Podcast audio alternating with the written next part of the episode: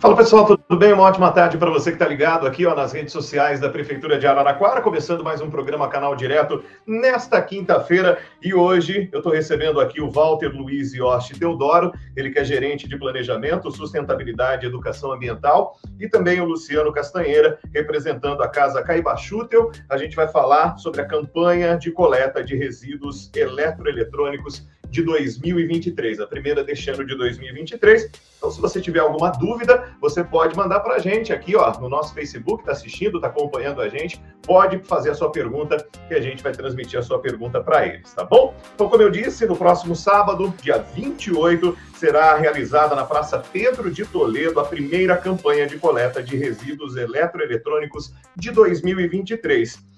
Estou aqui recebendo o Walter e o Luciano. É a minha primeira pergunta e já vou passar para o Walter. Walter, essa campanha tem como objetivo recolher quais tipos de resíduos eletroeletrônicos? Boa, boa tarde, muito obrigado pela presença. Boa tarde, eu que agradeço.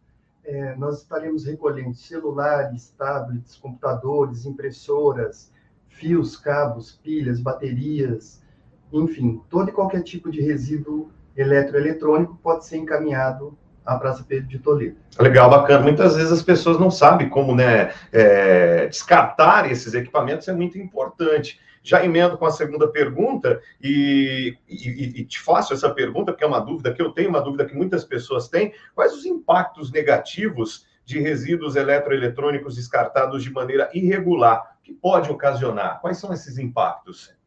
Esses é, resíduos eletroeletrônicos, é, grande parte deles é, possuem metais pesados. E quando ele é lançado numa área de preservação permanente, no terreno vago, com o tempo ele começa a se decompor e liberar essas substâncias, que vão contaminar o solo, pode contaminar também, através da percolação, a água, e, consequentemente, vai contaminar os alimentos até chegar a nós, né, comprometer a nossa saúde desde simples dores de cabeça até mesmo desenvolver o câncer. Tá certo. Então, para quem está chegando agora, está tá acompanhando essa live a partir de agora, vamos repetir então quais são os equipamentos? Celulares, tablets, notebook, computadores, impressoras, fios, cabos, baterias, geladeiras, ar-condicionado, enfim, todo equipamento que for eletroeletrônico pode ser encaminhado para as de Toledo. Legal, bacana. Essa campanha ela já existe há um bom tempo. É, teve uma pausa durante a pandemia, o ano passado teve, e agora esse ano você estava comentando que vai ser a primeira, mas vocês pretendem fazer mais ao longo do ano, né, Walter? Isso. Desde 2014 nós realizamos essa campanha de coleta de resíduos eletroeletrônicos. Em 2019 deixou de ser anual, nós passamos a fazer quatro, cinco campanhas por ano, só que por conta da pandemia nós paramos e esse ano a gente pretende fazer em todas as regiões do município, iniciando pela Praça Pedro Toledo, que é a região central, depois estendendo para a região norte, sul, leste e oeste. Legal, bacana. Estamos aqui com o Luciano também. O Luciano está representando a Casa Caibachuta. Luciano, boa tarde, muito boa obrigado tarde. por estar com a gente aqui, viu? Deixa eu começar com uma pergunta. A estação é uma parceria da Secretaria Municipal de Meio Ambiente e Sustentabilidade, também do DAI, e da Casa Caibachutel. Qual a participação da Casa Caibachutel nesta iniciativa, Luciano? É, então, boa tarde a todos, boa tarde a todos os ouvintes que estão assistindo. A Casa Caibar, ela tem por esse projeto, né, que começou em 2014, né, e vem com esses materiais que são feitas essas campanhas junto com o DAI, com o pessoal aí.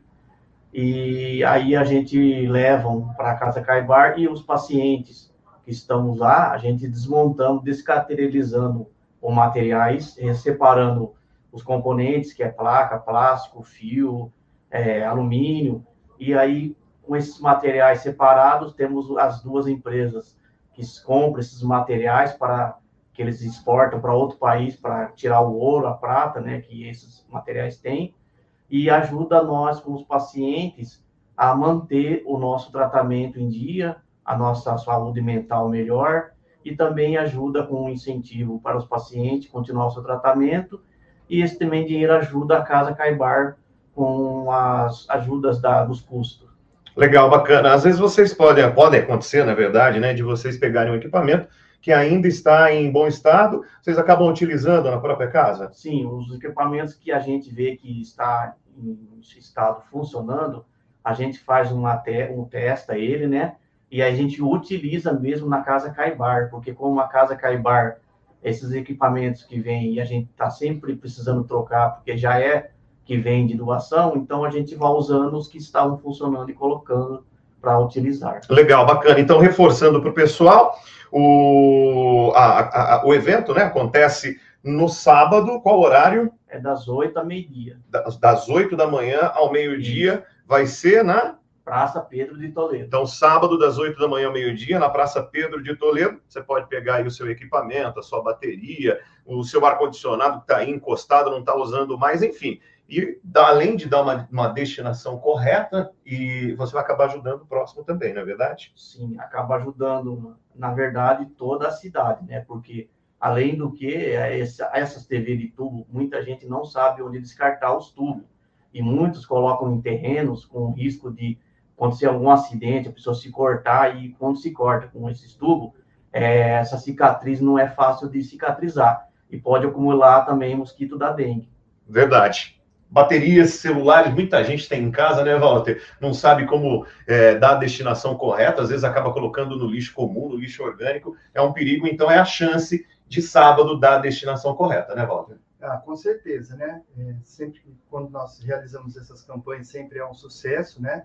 a média que, que nós conseguimos arrecadar em torno de 5 toneladas e esperamos né, que esse ano a gente consiga superar essa meta e contribuir com o meio ambiente, com a sociedade né, e fazer um trabalho sustentável para o nosso município. Maravilha. Tem um recado chegando aqui que é da Sueli Scholler. A Casa Caibá faz um trabalho maravilhoso e precisa de muita ajuda. Está aí a, a Sueli reconhecendo o trabalho da Casa Caibar, esse recado transmitindo para você, viu, o, Luciano? Muito obrigado, Sueli, sou muito agradecido. A Casa Caibar, a diretoria Marisa Helena Cruz, que é a presidente da Casa Caibar hoje, pediu para que eu viesse e agradecesse a todos pela, por ajudar, por colaborar com a Casa Caibar. Maravilha, leva um nosso abraço para todo mundo lá. Walter, mais uma vez, muito obrigado por participar do canal direto. Lembrando mais uma vez, então é sábado, das 8 da manhã ao meio-dia, a primeira campanha de coleta de resíduos eletroeletrônicos de 2023 na Praça Pedro de Toledo. Participe você também, tá bom? Lembrando, o canal direto está ficando por aqui, volta na segunda-feira e continua aí nas principais plataformas de podcast, não é verdade? E também nas redes sociais aqui da Prefeitura. Um abraço e até mais. Tchau, gente!